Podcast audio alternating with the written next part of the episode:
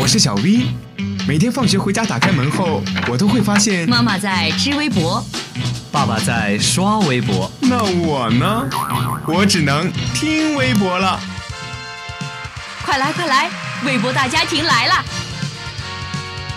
微博大家庭，微博大家庭。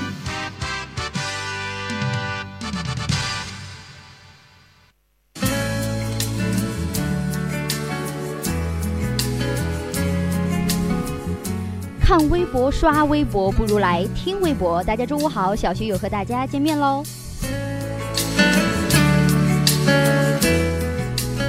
上周啊，和大家分享了一个好消息，那就是广西电视台《南国之春》春节联欢晚会节目的海选，马上就要在民大附近开始了。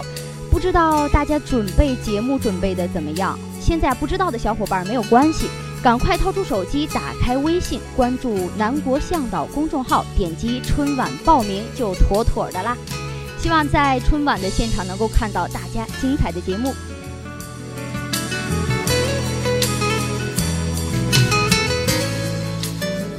今天的小旭也是搜罗了一些非常有意思的微博来跟大家分享。首先呢，也是非常啊最近比较热火的一条，也就是南宁是否入冬成功。自从呢前天一场大雨过后，气温简直是大跳水啊！终于大家是棉袄秋裤齐进发。那接下来你觉得南宁真的是入冬成功了吗？哎，明天过后啊，其实南宁的气温将还会逐步的上升，并且呢在下周重新回到二十六度的炎热模式。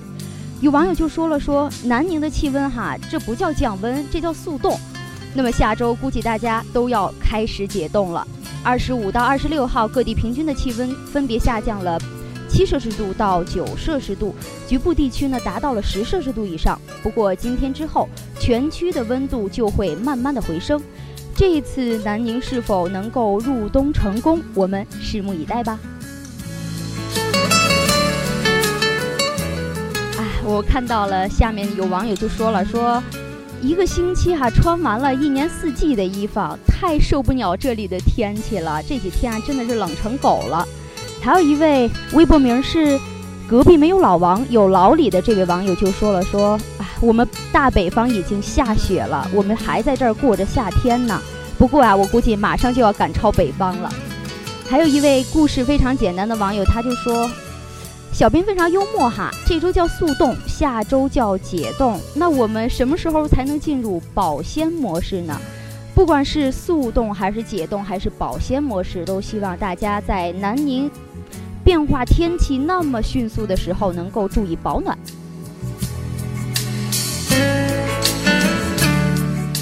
接下来分享的这条微博呢，小徐非常的羡慕哈，就是咱们广西一位八零后的女生带了五千元现金。游玩了十一个国家，哎，想想真是醉了。之前不是有那么一句话吗？世界那么大，我想去看看。这句话自从风靡网络之后，哈，不知是鼓舞了多少人啊！大家都是非常向往自由、向往旅行的。咱们广西这位八零后的女生陈燕，去年呢自己就带了五千元现金，独自一个人走出国门。他花了大约十个月的时间，游历了像东南亚、中东等等等等十一个国家。没钱了嘛，也有的时候没钱嘛，就摆地摊挣钱；有的时候为了省钱，还借宿到了陌生人家。可以说哈，这一路是感动和惊险相伴。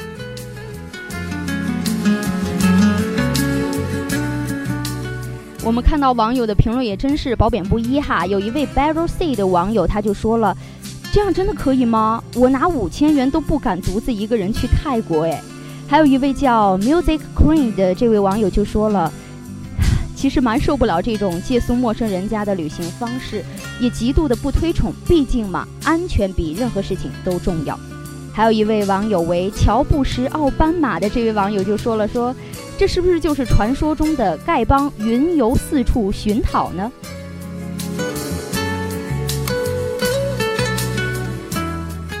今天是十一月二十七号，那我们再看一下微博上历史上的今天发生了哪些事儿呢？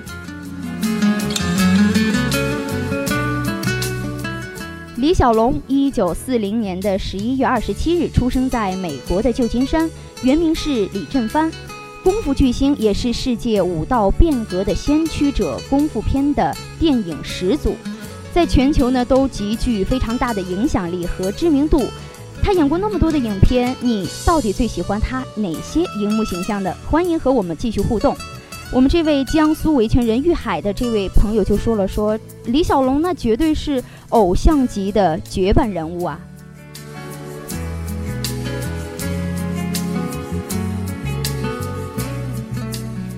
时间过得好快，今天的微博大家听呢就是这样了。大家可以到荔枝 FM 上继续收听我们精彩的节目。